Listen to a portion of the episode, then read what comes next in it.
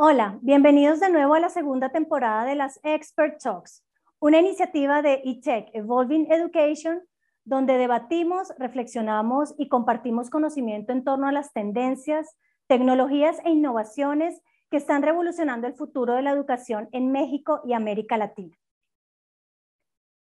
Quiero extenderle una cordial invitación a las instituciones, a las empresas, escuelas y universidades de los sectores público y privado del ecosistema educativo a participar en la edición 2022 de eTech Evolving Education, que se realizará del 7 al 9 de julio en el Centro Expositor de la Ciudad de Puebla, en México. Allí nos reuniremos con líderes y expertos del sector educativo a nivel global con el objetivo de regenerar para co-construir la educación del futuro ante la nueva realidad. El rol de la mujer en los diferentes campos de acción ha venido evolucionando y en el sector educativo no ha sido la excepción. El compromiso con la igualdad de género y el empoderamiento de todas las mujeres y niñas se establece en el Objetivo de Desarrollo Sostenible 5 y en concordancia con el objetivo número 4, que tiene como fin garantizar una educación inclusiva, equitativa y de calidad.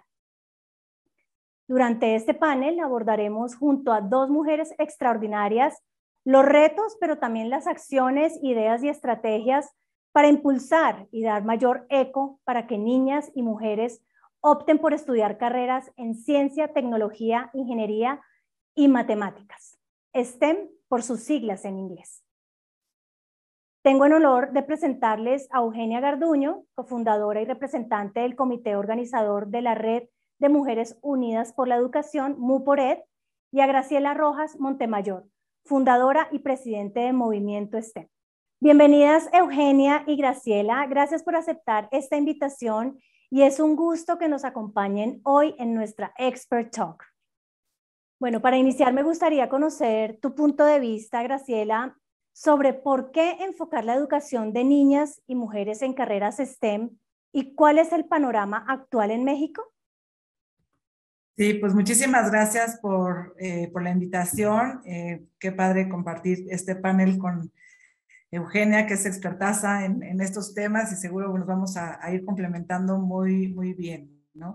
Eh, la educación STEM yo creo que es prioritaria para, obviamente, para hombres y para, para mujeres, pues son estas, estas carreras de STEM son las que de alguna manera eh, eh, pueden eh, lograr los, empleos mejor pagados, ¿no?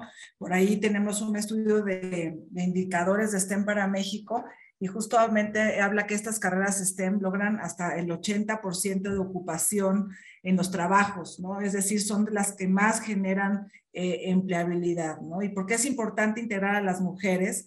Eh, porque finalmente al ser las áreas de mayor potencial económica, pues es una gran oportunidad justamente para el tema del empoderamiento de las, eh, de las mujeres, ¿no? Por ahí hay un dato del, del, del BID que habla que el 64% de las mujeres eh, ocupan las peores ocupaciones justamente por falta de estas competencias en, en STEM. Entonces es un tema urgente, es un tema relevante eh, aquí, tanto Eugenia como yo, pues claro que estamos muy, muy metidas en impulsar a las mujeres, pero siempre menciono, ¿y es porque eres mujer? ¿O por qué hacer acciones específicas ¿no? para las mujeres? ¿no? Y yo creo que aquí el tema está que el, el, el piso no está parejo y al final se, se, requieren de estas acciones tangibles e intencionadas para asegurar pues no solamente que les estamos dando las mismas oportunidades, sino que se logren los mismos resultados. Entonces, eh, sin duda son las áreas de mayor potencial, las que también pueden ayudar a resolver los grandes retos que tenemos como humanidad, o sea, no solamente de potencial económico ante esta cuarta revolución industrial tecnológica, sino eh, también son las áreas que pueden permitir de alguna manera resolver los retos de la Agenda 2030 y obviamente las mujeres no podemos quedarnos fuera de esta conversación. Claro que sí, Graciela, y seguramente estas carreras tendrán mucho que ver con los trabajos del futuro y bueno, las mujeres debemos estar allí en, un nivel de equidad de género.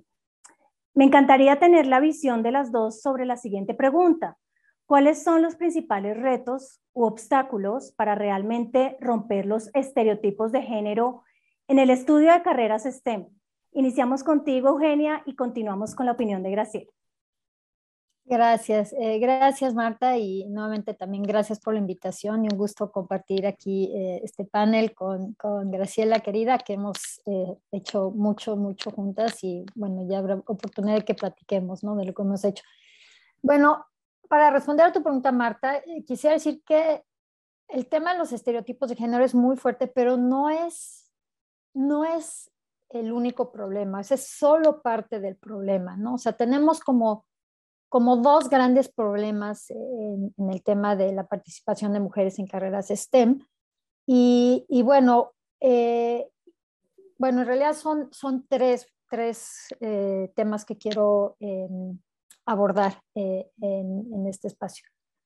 número uno, la, el problema de los estereotipos de género es un factor, solamente un factor de un problema multifactorial complejo que, involucra trayectorias e involucra también pues una acumulación de, sesgos y de obstáculos para las mujeres, acumulación a lo largo de su vida, pero acumulación a lo largo de generaciones, ¿no? como, como han mencionado por ahí algunos autores, literalmente han mencionado generaciones de diferencias de género que, que son socialmente construidas en cuanto a muchas cosas, en cuanto a este, expectativas, en cuanto a normas, en cuanto a, role models, a modelos, ¿no?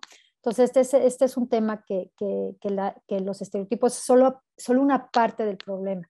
Em, luego, eh, hay otro tema que hemos identificado que el problema no es en todas las carreras STEM, es, es especialmente en algunas disciplinas STEM, ¿no?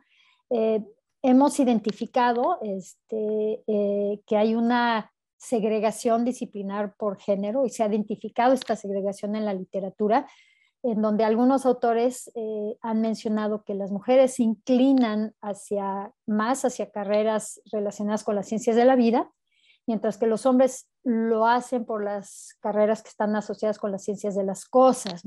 Entonces, en realidad, el problema en STEM es, no es en general de todas las áreas de STEM, es en particular de algunas ciertas áreas de STEM. Este, y eh, esta, nuevamente, esta selección, esta opción por estas determinadas carreras no necesariamente resulta de una elección personal de las mujeres, eh, distanciada de factores de contexto y de estas desventajas acumuladas a lo largo de trayectorias escolares y profesionales de las mujeres.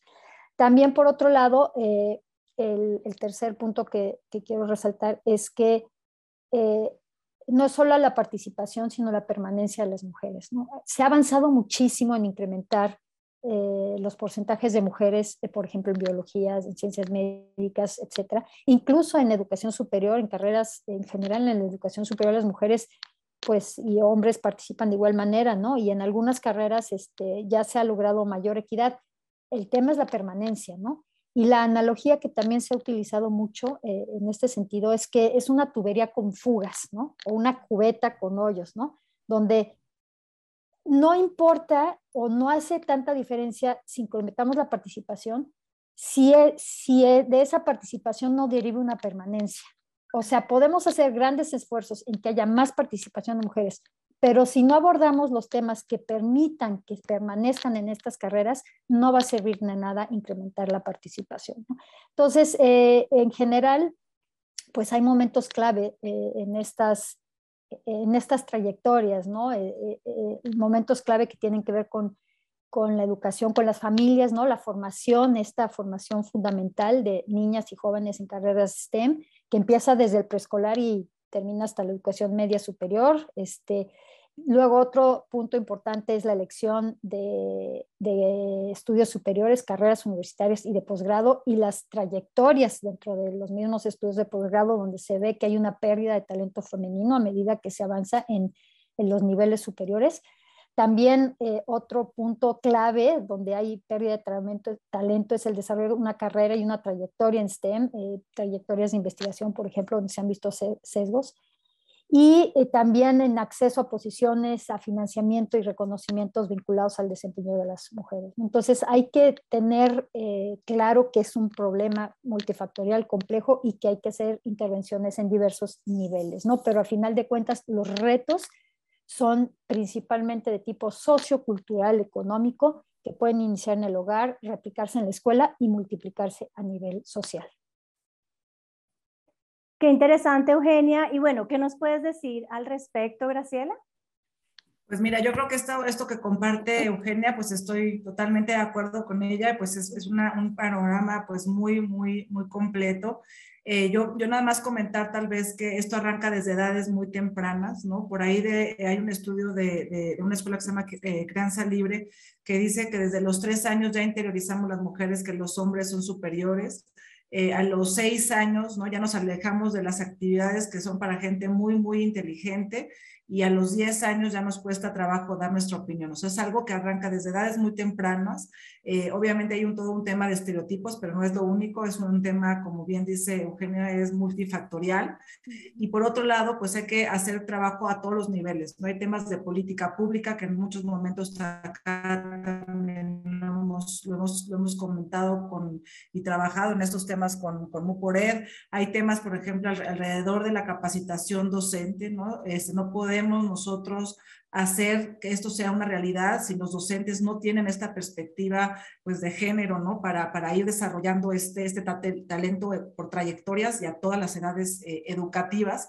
Y también hay un montón de trabajo que hacer ya a nivel eh, empresarial, ¿no? O sea, también eh, las mujeres en áreas STEM y no STEM nos seguimos enfrentando a temas, por ejemplo, de brechas, de, de, de brechas salariales, ¿no? Que debería ser esto inaceptable en, el, en este siglo, ¿no? Y sigue estando ahí eh, presente. Todavía hay muchas empresas que no tienen esta perspectiva integrada para generar un espacio realmente de inclusión para que las mujeres puedan no solamente trabajar, sino permanecer y luego tomar, pues, roles de liderazgo en donde realmente puedan ser parte de las tomadoras y tomadores de decisiones. Entonces, esto mismo sucede en los centros de investigación, en diferentes eh, ámbitos, ¿no? Entonces es un tema, pues como, como comentamos, pues muy complejo de, de, abordar porque tiene muchas, muchas dimensiones y hay que trabajar, yo siempre digo, este es un tema de largo aliento, ¿no? Y eh, en, en, en, muchos ámbitos, ¿no? Incidir en un montón de temas para que realmente podamos empezar a hacer, pues, un cambio realmente sistémico.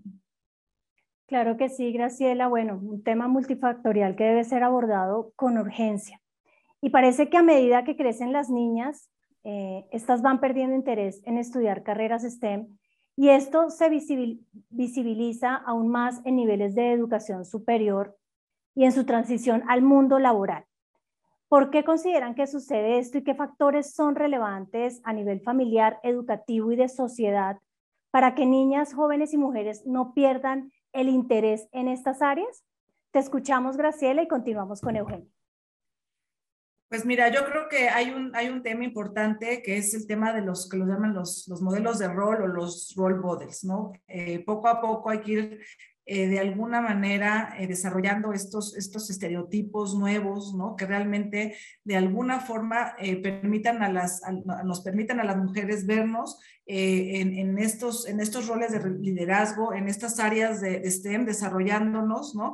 Con todo nuestro, nuestro potencial y que de alguna manera nosotros nos sentamos identificadas, ¿no? Para recorrer ese camino de, éxito, ¿no? Yo por ahí eh, de pronto cuento mi historia de que vengo de papá ingeniero, tres hermanos ingenieros, y yo como mujer, pues dije, administración de empresas porque eso es para hombres, ¿no? Y yo tenía una muy buena, eh, me iba muy bien en matemáticas, ¿no? Y seguro hubiera podido hacer un, gran talento STEM y sin embargo no me vi identificada en estos temas, ¿no? Y al final, eh, mente, yo, este, por razones del, destino, ¿no? El, vuelvo a reconectar con mi tema de, niña, ¿no? Y, y, entonces me acuerdo que quería ser maestra, ¿no? Y se me aparece por ahí María Montessori, y todo lo que ella creó a partir del tema de la educación y sin duda fue un role model que, que, me permitió decir eso hacia allá es hacia donde yo quisiera, ¿no? Quisiera aportar a la educación, eh, quisiera, creo en una educación en donde en el centro están las niñas y los niños, donde puedes experimentar, en donde puedes jugar, en donde puedes eh, e, equivocarte y volver a crear, eh, digamos, generar conocimiento a partir del, de los errores, ¿no? Y que puede, ella era médico, ¿no? En, la primer médico de, de Italia, entonces estos role models creo que pueden ser eh, bien interesantes para que nos inspiremos a, miles de mujeres y que nosotras mismas podamos creer que podemos eh, recorrer este camino de, éxito, ¿no? digo, esto es un, comentario, claro, hay muchas más estrategias, pero por acá seguramente Eugenia nos puede complementar. Claro que sí. ¿Qué nos puedes decir al respecto, Eugenia? Sí, no, gracias, gracias Grace y gracias Marta. Sí, pues eh, complementando lo que dice Grace, em, el tema de, los modelos sociales es sumamente importante y sobre todo que sean diversos y que, que sean accesibles para las mujeres, eh, más mujeres, eh, no necesariamente en su propia disciplina, sino mujeres de éxito en otras disciplinas con las que puedan asociarse y relacionarse.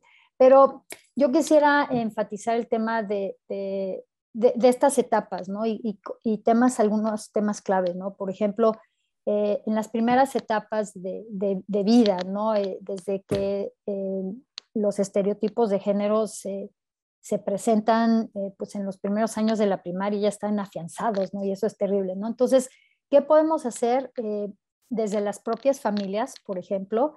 evidentemente, se pueden hacer programas de apoyo para padres, ¿no? Y para los mismos maestros, para que eh, las niñas puedan desarrollar más confianza en sus habilidades para desarrollarse en disciplinas STEM. Em, yo insisto, insisto, el problema no es en todas las disciplinas STEM, es principalmente en ingenierías, física, en ciencias de la tierra, en matemáticas, en, tecnologías. tecnologías, acceso a tecnologías de, de la información y computación. Y algunas de estas requieren habilidades que se van desarrollando desde los primeros años para los cuales no se les da oportunidades a las niñas de, desarrollar estas habilidades. Por ejemplo, las habilidades visuales y espaciales, que son muy importantes para temas de, ingenierías, de física, de esto de las ciencias de las cosas, pues a las mujeres pocas veces, a las niñas pocas veces se les da oportunidad de jugar, ¿no? Con, cochecitos o con, con juegos que les permitan desarrollar estas habilidades visuales y espaciales, ¿no? Es la Barbie, es el, este, las muñequitas, es, es, es realmente eh, a, ese nivel de simpleza, ¿no? que, que las niñas tengan esta, estas oportunidades para desarrollar habilidades que les permitan irse a estas carreras en un futuro. ¿no? Eh, también eh, es importante ya a nivel de, de la escuela, ¿no? Desarrollar programas de capacitación a docentes sobre pues estos sesgos inconscientes ¿no? que, que puedan tener respecto al desempeño de, de todos estos grupos. ¿no? Y, y, básicamente incrementar las oportunidades para que las niñas tengan más experiencias relacionadas con estas carreras este, este, STEM y particularmente las que yo menciono, las disciplinas que menciono, para que puedan desarrollar actitudes positivas respecto a estas este, carreras, especialmente las matemáticas, la tecnología, eh, la física, etcétera. ¿no? Eh, ya en los niveles superiores educativos, ¿no? lo que es este, la preparatoria, eh, por ejemplo, y el acceso a los estudios de, eh, de educación superior de posgrado, pues tener programas más fuertes de orientación vocacional para, para las chicas, ¿no? poder hacer incluso estos modelos de formación dual, ¿no? Que, que, se están implementando mucho en México, ¿no? Donde se permite incrementar el acceso de, las chicas a que tengan experiencias con empresas locales que puedan estar asociadas a, este tipo de disciplinas. Eh, y bueno, pues eh, generar mayores referentes, mayores eh, em, difusión de, mujeres este, que son exitosas, ¿no? Y bueno, evidentemente estímulos y lo que comentaba, ¿no? Una vez en la carrera estén cómo, cómo hacer, fortalecer, por ejemplo, pues procesos de, mayor transparencia eh, en cuanto a la contratación y la promoción, porque ya hemos visto que hay muchos sesgos en las promociones, en la evaluación del trabajo de las mujeres, hay muchos sesgos donde el trabajo de las mujeres finalmente se, considera de menor calidad que el de los hombres, ¿no? Por ejemplo, ¿no? Este, o, a la hora del pago, pues los pagos son menores para las mujeres, ¿no? Entonces, eh, se puede hacer eh, también em, temas estructurales sociales, ¿no? Donde se permita que las mujeres tengan em, licencias de, maternidad más extendidas o que se permitan licencias de paternidad, porque hay un tema de crianza que también tiene mucho que ver con el, abandono de las mujeres de, en, estas carreras. Entonces, son solo algunos ejemplos ¿no? que, se pueden hacer para abordar esta diversidad de niveles ¿no? acumulados de disparidades y de sesgos. A, mí me gustaría complementar un, tema que comentaba eh, eh, Eugenia, ¿no? Este tema de la orientación vocacional, ¿no? Pues la orientación vocacional no es, no es obligatoria en nuestro país, ¿no? Entonces es indispensable que de alguna manera las chicas y los chicos este, van a las, a las, a las universidades o eligen estas, estas, estas eh, las carreras sin saber el contexto laboral, sin saber los retos que van a enfrentar, qué otras opciones de carreras puede haber, ¿no? Nosotros en algún momento hicimos un, modelo, un programa de intervención justamente en temas de orientación vocacional para hacer un estudio que, que, que evalúa el IPADE y nosotros dijimos, bueno, vamos a hacer algo muy sencillo, que es dar estas pláticas, ¿no? Con esta visión de, con este, este enfoque de género a las, a, las, a, las, a las chavas, ¿no? En sexto de prepa, ¿no? Antes de que escojan carrera, les damos estas pláticas, un poco de mentoría y luego regresamos para entender qué pasó, ¿no? Eh, que nos dijeran qué carrera iban a estudiar antes de, recibir esta intervención y luego qué carrera estudiar, este, escogieron, ¿no? Y detectamos que un 27% de las, de las chavas escogieron una carrera STEM, siendo que no la iban a escoger. Y ahí es donde te puedes dar cuenta que con una intervención relativamente sencilla, ¿no? cuando realmente tiene una visión de género el, programa, ¿no? Donde puedes acercarles estos, estos contenidos, ¿no? Esta información, eh, te das cuenta que sí pueden estar abiertas a elegir estas, estas carreras, estén que de otra manera no las hubieran escogido. Entonces pueden, eh, parece que son intervenciones muy complejas, pero de pronto puedes hacer ciertas acciones muy específicas en momentos clave de la toma de decisiones o de la trayectoria, en donde realmente se puede hacer una, una diferencia. Entonces, ese es un tema que, bueno, quería eh, eh, también comentar de, estas trayectorias de las que platicaba aquí Eugenia. Claro que sí, Eugenia y Graciela. Y bueno, las carreras STEM y la innovación son parte fundamental de la Agenda 2030 para el desarrollo sostenible y los objetivos de desarrollo sostenible, especialmente el 4 y el 5. ¿Cómo se relaciona la mayor participación de niñas, jóvenes y mujeres en carreras STEM con la construcción de una sociedad más resiliente, inclusiva y sostenible. Adelante, Eugenia, con tu opinión y luego escuchamos a Graciela. Muchas gracias, Marta. Sí, por supuesto. Bueno, eh, de entrada sabemos que una mayor equidad de género en general, en general, contribuye a pues una mayor, eh, una sociedad más productiva eh, en el sentido económico, pero también contribuye a la mejora de los niveles de bienestar eh, presentes y futuros, ¿no? O sea, el que las mujeres tengan una mayor participación en, estas áreas eh, STEM, que no haya esta segregación y esta exclusión, especialmente de las carreras que generan mayor ingreso, eh, no únicamente trae beneficios para las mujeres, el que se incremente su participación en estas carreras, sino también tiene beneficios sociales, ¿no? el que sean por ejemplo, eh, em, la mayor productividad económica, pues evidentemente es un, es un factor este, muy positivo a nivel social, pero vayámonos a, a, los temas de los niveles de bienestar para las generaciones futuras. Las mujeres, la educación de las mujeres tiene impactos en todos los sentidos, desde impactos en cuanto a la salud de sus hijos, impactos en cuanto a, salud reproductiva, en cuanto a expectativas de vida, ¿no?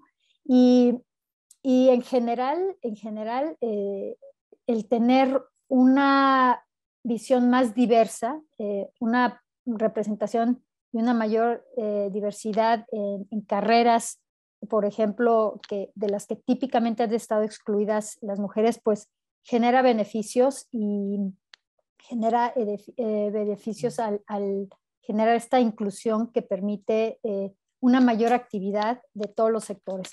Por aquí es bien importante eh, recalcar y, quisiera traer a colación esto, el tema de las nuevas tecnologías y la poca participación femenina en, este tema, ¿no? Eh, vemos que hay tendencias que vienen muy fuertes, por ejemplo, o que ya se han estado desarrollando como el tema de la inteligencia artificial, en donde los sesgos que se derivan de que quienes están eh, generando o guiando o, determinando el futuro de, de esto son básicamente ciertos sectores predominantemente masculinos, están dejando fuera perspectivas de la mitad de la sociedad, ¿no? O sea, las mujeres somos la mitad de la sociedad. Eh, el tema, por ejemplo, de, los avatares y las representaciones en, redes, por ejemplo, todas estas tecnologías, toda la arquitectura, todo lo que se hace detrás está realizado por nombres. Y eso trae una serie de sesgos que, que ahorita estamos en buen momento de empezar a abordarlos. como Mediante una mayor, fomentando una mayor participación de mujeres en TICs. Eh, no sé si quieras eh, continuar eh, contribuyendo y eh, complementando esto, Grace, porque de alguna manera esto se abordó o está asociado con la primera pregunta, ¿no? El contexto y por qué es importante, ¿no? Sí, totalmente. Pues mira, yo, yo te diría que, eh, pues e, es muy, muy cierto, obviamente, esto, esto que comentas. Eh, es un caso de negocio, si lo quieres ver como negocio, es un caso de negocio probado, ¿no? Eh, no es un tema únicamente de, de, inclusión o de justicia, ¿no? Porque al final, e, estos, hay estudios, ¿no? Que, que, dicen que justamente los, los equipos mucho más diversos, pues son más, más innovadores, más productivos, ¿no? Logran mejores resultados, ¿no? Empresas eh, que están lideradas por mujeres, ¿no? Eh, eh, tienen muchísimos, digamos, beneficios económicos. Por ahí McKinsey habla de que el PIB a nivel global podría incrementarse en 12 billones de dólares, ¿no? Si lográramos cerrar estas, estas digamos, brechas de, de, género, ¿no? Como, como bien comentas, pues hay inclusive, ¿no? Este, innovaciones, por ejemplo, ¿no? En temas de, de, telefonía, ¿no? Que por ejemplo no reconocían la, la, eh, eh, la, voz de las mujeres, ¿no? Los teléfonos, ¿no? O estos eh, casos, ¿no? Por ejemplo, de automóviles, ¿no? Que la bolsa de aire no estaba aprobada para mujeres embarazadas, ¿no? O medicinas que inclusive eh, han sido fracasos, ¿no? Porque consideran a la, a la mujer un hombre eh, eh, chiquito y no necesariamente hormonalmente, pues somos, digamos, dos, dos, dos, dos, dos personas distintas, ¿no? Y como bien comentas, es el, el 50% de, de, la población, o sea, no es, no es cosa menor. Y al final también otra cosa que está muy probada es que las mujeres reinvertimos el 90% de nuestros sueldos en nuestras propias familias y en nuestras comunidades y no solamente en el tema de, como bien dices, de desarrollo económico, sino también en el tema de, eh, de bienestar social versus a lo mejor los hombres que andan, según hay dato de la, de la OCDE, alrededor del 30 o 40%. Entonces, yo creo que es algo que, eh, eh, digamos, se tienen que resolver estos grandes retos que tenemos como humanidad, que están enmarcados en la Agenda 2030. Es, tenemos que enfrentar como humanidad esta cuarta revolución industrial que en realidad es, es tecnológica y no podemos dejar al 50% del planeta fuera de esta conversación, sino que tenemos que ir viendo cómo eh, vamos integrando estas competencias más allá de las carreras STEM, o sea, cómo integramos a las mujeres más allá de, de las carreras STEM, que puedes elegir o no una carrera STEM. Estas competencias STEM son transversales para todos los trabajos, ¿no? Este, si tú estás en áreas de comunicación y quieres pautar ahora en estas redes sociales, necesitas tener competencias eh, STEM, ¿no? Si eres abogada, abogado, eh, ahora hay temas de inteligencia artificial que comparan las leyes, los, eh, los contratos, ¿no? Con, con, en cuestión de segundos, entonces tú tienes que tomar un rol distinto porque la inteligencia artificial ya te está resolviendo un montón de temas. Entonces, no es un tema, yo, yo algo que quiero también transmitir es que no, esto no es un tema únicamente de las carreras STEM, sino también de estas competencias que hay que verlas de manera transversal para todos los empleados, eh, digamos, para todos los, los, empleos del futuro y que van a, de alguna manera, marcar la pauta para que eh, eh, como humanidad podamos enfrentar estos dos grandes temas que traemos, que es pues la Agenda 2030 y por otro lado, pues esta cuarta revolución industrial tecnológica. Claro que sí, Eugenia y Graciela, definitivamente este tema va mucho más allá y bueno, las mujeres tenemos que estar allí. Finalmente, me gustaría que nos contaran, que nos platicaran qué iniciativas se están llevando a cabo desde Movimiento STEM, en tu caso, Graciela, y desde la Red de Mujeres Unidas por la Educación, en tu caso, Eugenia, para impulsar cada vez más la participación de niñas, jóvenes y mujeres en carreras STEM. Cuéntanos al respecto, Graciela, y seguimos con Eugenia. Eh, claro que sí, pues mira, nosotros eh, justamente colaboramos eh, muy fuerte en un, en un proyecto el año pasado. Eh, nosotros como Movimiento STEM lanzamos en el 2020 esta estrategia de educación STEM para México y encontramos evidencia que abona a cuatro ejes estratégicos, ¿no? Abona justamente al tema de inclusión, que es muy amplio, y dimos un primer paso hacia la perspectiva de género y foco en mujeres abona al tema de Agenda 2030, abona a lo que es el desarrollo de habilidades para la cuarta revolución industrial tecnológica y también esta educación ayuda ¿no? a todo lo que tiene que ver con innovación y emprendimiento. ¿no? Y justamente el año pasado, en 2021, de la mano de, de, Eugenia con, con todo su equipo, lanzamos eh, el, el, lo que dijimos es, oye, cada año vamos a lanzar un eje eh, para irle dando fuerza, ¿no? Y que, la gente, pues de alguna manera, los aliados y a nivel la agenda pública y social, pues de alguna manera vayan entendiendo todas estas implicaciones que tiene la educación STEM, ¿no? Entonces, eh, juntas eh, lanzamos este eje de inclusión con perspectiva de, género, pues ahora sí que con todo este conocimiento de, de MUPORED, ¿no? En los temas de, de educación, en los temas de, inclusión para, para, las mujeres. Y eh, pues lanzamos este, este documento que, que está con un, tema de una investigación y luego todo esta, este documento que lo que buscó ser es traer una investigación eh, eh, documental, ¿no? De cómo es el estado del arte, digamos, de esta, de esta, de esta educación en, México, porque hay, y en América Latina de alguna manera, y por otro lado, entre diferentes actores sociales, ¿no? Construimos una visión de éxito intersectorial para ir desarrollando, pues, estas acciones, ¿no? Que, que, que, que se deben ir impulsando para ir cerrando estas brechas de género en las, en las áreas STEM. Entonces, por ahí están estos, estos, estos documentos que los, invitamos a, que, los, a que los, los, consulten y a partir de ahí, pues lanzamos el congreso con estos, con estos mismos eh, eh, temas que estuvimos exponiendo en los diferentes eh, momentos del, del, congreso, ¿no? Y hemos desarrollado diferentes acciones, ¿no? que son como talleres, cursos, capacitaciones, Y ahora también queremos lanzar un, concepto como una de comunidad de aprendizaje STEM con esta específicamente para mujeres en estos campos. Entonces, eh, hemos hecho un montón de colaboraciones acá con, con Eugenia para, para, pues, para ir impulsando esta agenda y eh, pues estamos eh, justamente buscando todo el tiempo cómo poner este, este tema en la mesa en la agenda pública y social para, para, pues, para asegurar que, que de alguna forma las mujeres se vayan identificando en estos campos y que vayamos desarrollando las acciones que se requieren para que se integren, permanezcan y que luego puedan liderar estos, estos, estos trabajos y estas investigaciones, ¿no? Desde roles de, liderazgo. Qué interesante, Graciela. Y bueno, desde la Red de Mujeres Unidas por la Educación también sabemos que tienen excelentes iniciativas, Eugenia. Cuéntanos al respecto, por favor. Bueno, pues empiezo retomando esta colaboración que hemos hecho con Movimiento STEM desde el año pasado. Eh, realmente hemos trabajado eh, desde participando en, conferencias, en eventos, en, foros de discusión.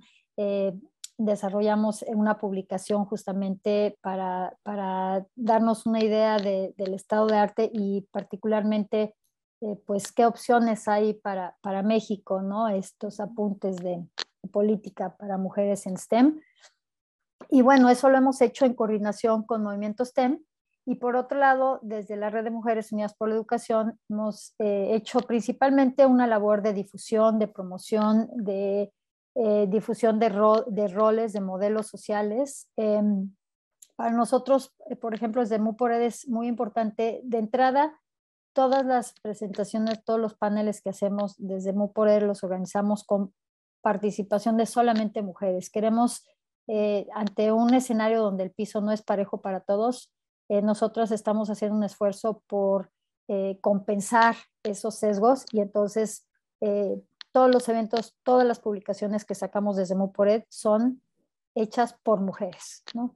Consideramos que es importante hacerlo así porque nos ha tocado, cuando, hemos visto cantidad de paneles o de presentaciones donde pues son solamente hombres discutiendo temas que implican o son de gran importancia para las mujeres también. Entonces, esa participación y esa visión femenina queda completamente fuera. ¿no?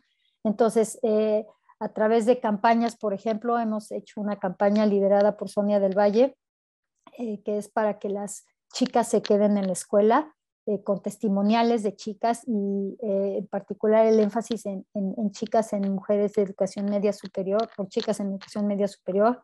Em, para que permanezcan en la escuela, que ese es el primer problema, ¿no? que permanezcan en la escuela y que también permanezcan en carreras STEM. Hubo una serie de videos con, con chicas en su experiencia, que tuvieron experiencia en educación dual. Entonces, esto es nuevamente fomentar eh, o visibilizar la perspectiva de, de, las mujeres y particularmente de las mujeres jóvenes y las adolescentes. Eh, nos enfocamos muchísimo en, en, presentar datos de los sesgos eh, para que se empiecen a cambiar actitudes desde el conocimiento de los hechos, ¿no? cuáles son los datos, cuál es la situación, cuál es la perspectiva, porque al empezar a, cambiar este, pues la información o la narrativa, yo creo que pensamos es la base para empezar a, cambiar y modificar actitudes, ¿no? Em, entonces, sí, nuevamente me uno al, llamado de, Graciela de que consulten todos los documentos y todos los materiales que hemos desarrollado este, en conjunto con Movimiento STEM y también eh, los de movimientos estén por separado y todos los materiales que hemos eh, desarrollado y las iniciativas que hemos hecho en Mujeres Unidas por la Educación. Entonces, pues los invito a que consulten nuestras páginas web respectivas de las dos organizaciones y también pues que participen de los eventos que, que, organizamos, ¿no? Este, conversatorios que organizamos en conjunto, ¿no? Este, tenemos algunos próximos por ahí, entonces pues básicamente es esto, ¿no? Abordar la percepción creo el mayor reto es cambiar percepciones, cambiar actitudes que son la base de estos estereotipos que son socialmente construidos. Claro que sí, Eugenia. Y bueno, excelentes aportes los de las dos. Ha sido un verdadero honor, tenerlas en nuestras Expert Talks. Realmente ha sido una conversación muy enriquecedora que nos muestra los principales retos, pero también las enormes oportunidades en las que debemos trabajar para impulsar el estudio de carreras STEM en niñas y mujeres y avanzar hacia modelos de enseñanza más resilientes, inclusivos y sostenibles. Si desean agregar algo más adelante, por favor. Yo solamente pues darles las, las gracias, Marta, por, por esta, esta plática y bueno, obviamente Eugenia, que, que siempre que, que, comparto aquí con ella estas, estos paneles, aprendo y pues me, me, gusta mucho eh, pues todo lo que, lo que hemos logrado y sé que lo que seguiremos eh, logrando, logrando juntas. Yo de verdad creo que pues justamente queremos eh, que, que tenemos un objetivo de alguna manera en, común, que es que las mujeres realmente puedan participar en cualquier ámbito de nuestra sociedad y que puedan contribuir con sus talentos. El talento finalmente no tiene género y pues las áreas STEM, a mí me tocan las STEM, pero es en todas, ¿no? Este, hay que, hay que, que queremos que participen en todas, ¿no? Porque finalmente, el, el, eh, como comento, ¿no? Pues el talento no tiene género y creo que podemos eh, realmente, eh, pues, lograr una sociedad más, más justa, más incluyente, pero también, como lo comentábamos, ¿no? mayor productividad, mayor bienestar social, o sea, trae un montón de beneficios el que las mujeres participemos eh, en, todos los ámbitos, ¿no? Y obviamente las carreras STEM son, son importantes, pero también, como lo comentaba, las competencias estas de, STEM eh, ¿no? este tema del pensamiento matemático, ¿no? Por ejemplo, del pensamiento computacional es algo que se requiere en todas, en todos los trabajos, en todas las carreras. Entonces, es una batalla que como país no podemos, eh, no podemos perder, ¿no? Como, como región, obviamente, ¿no? Entonces, pues muchísimas gracias y pues aquí estamos desde Movimiento STEM para lo que, lo que necesiten. Gracias, Graciela. Eugenia, ¿te gustaría agregar algo más? Sí, cómo no. Eh, gracias, Marta. Pues yo simplemente resaltar el trabajo de la Red de Mujeres Unidas por la Educación.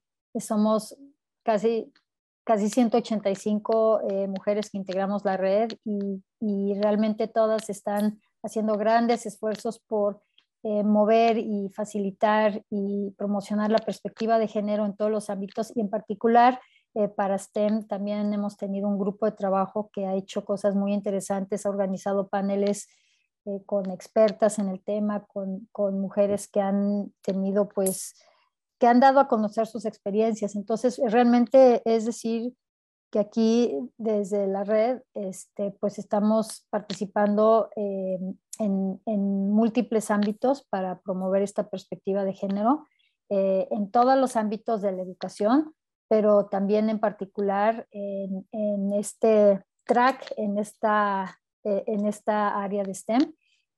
Y pues eh, agradecerles a ustedes también como EdTech, digo, ETech Evolving Education, eh, pues estos espacios que nos han dado para, para platicar y ofrecer nuestra perspectiva. Y pues también decir que es toda una red de mujeres las que estamos, mujeres unidas por la educación, que estamos metidas en esto, ¿no? Y, y bueno, pues yo aquí yo solo represento a, al comité que organiza, pero somos muchas, somos, les digo, más de 180 que estamos promoviendo esta perspectiva.